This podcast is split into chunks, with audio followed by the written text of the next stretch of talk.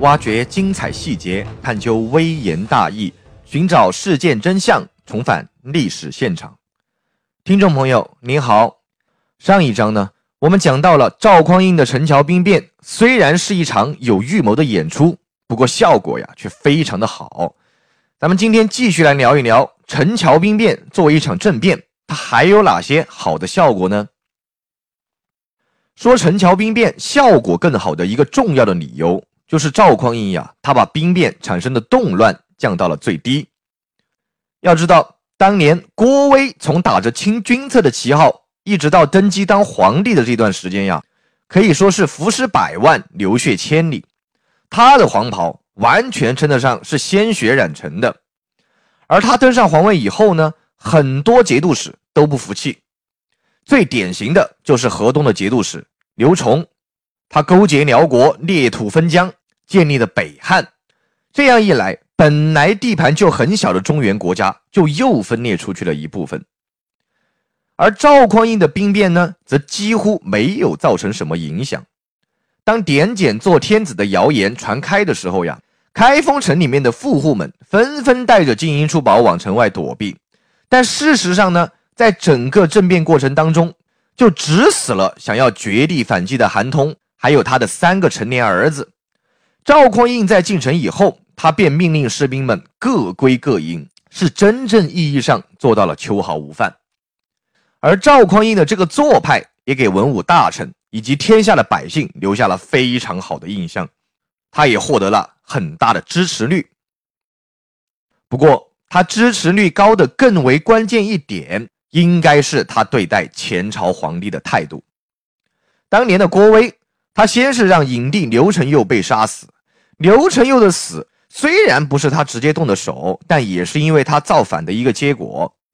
接着呢，郭威又在坐稳皇帝以后，派人秘密的毒死了刘赟。而赵匡胤不一样，他对柴忠训的安排，让人看出了他宽爱仁厚的一面。他不但没有杀柴忠训。还专门派了他的老师辛文岳去到了房州做太守，把柴荣训呀给保护了起来。不久后，他又给柴氏的子孙颁发了免死的铁券丹书，而他立给后代看的著名的誓碑里面，其中就有一条，就是要善待柴氏的子孙，绝对不得随意的杀害。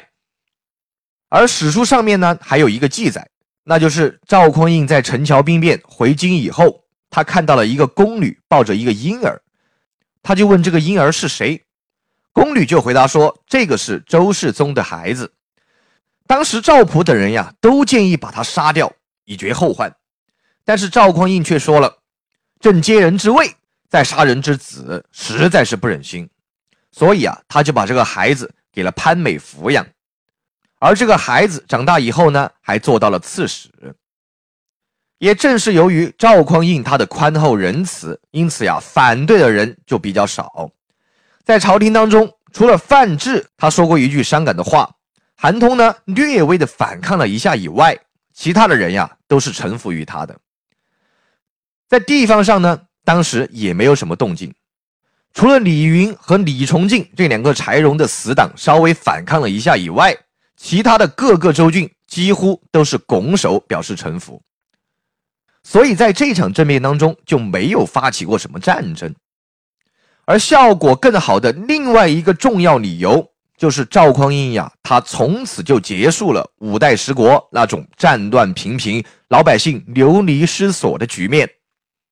由他开启的两个宋朝，虽然说不算是大统一，但是呀，也基本上可以称得上是平静安宁的三百年和平时代。那么为什么？赵匡胤他兵变的效果会这么好呢？真的是因为赵匡胤当皇帝乃是天命所在吗？显然不是的。赵匡胤唱的这出戏呀，是他经过多年精心准备的一个结果。从另一个角度上来说，咱们也可以说赵匡胤呀是中国历史上一位杰出的政治家。陈桥兵变呢，是他登上历史舞台的开篇之作，而他的第一次亮相。就表现出了非凡的政治才干和高超的政治韬略。